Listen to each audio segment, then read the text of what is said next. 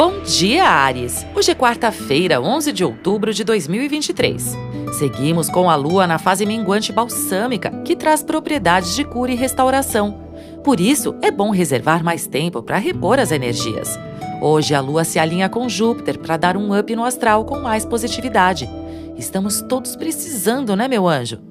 Comece bem o seu dia com o horóscopo astral. Bom período para cuidar da saúde. Com a lua minguante, é bom se livrar do excesso de bagagem, encaminhar pendências, concluir tarefas que já estavam em andamento. Ainda com a lua em virgem, que favorece organização, critério e objetividade. A fase é boa também para quitar pagamentos, tratamentos de desintoxicação, cortar hábitos prejudiciais e despesas desnecessárias. Tudo com mais parcimônia, prudência e diplomacia. Continue atento para evitar disputas e manipulações. É importante cultivar compreensão. Aquela quadratura de Marte com Plutão já está quase no fim e você pode respirar mais aliviado, cultivar bom humor e dar risada, até mesmo da sua impaciência. Afinal, ninguém é perfeito, nem eu nem você.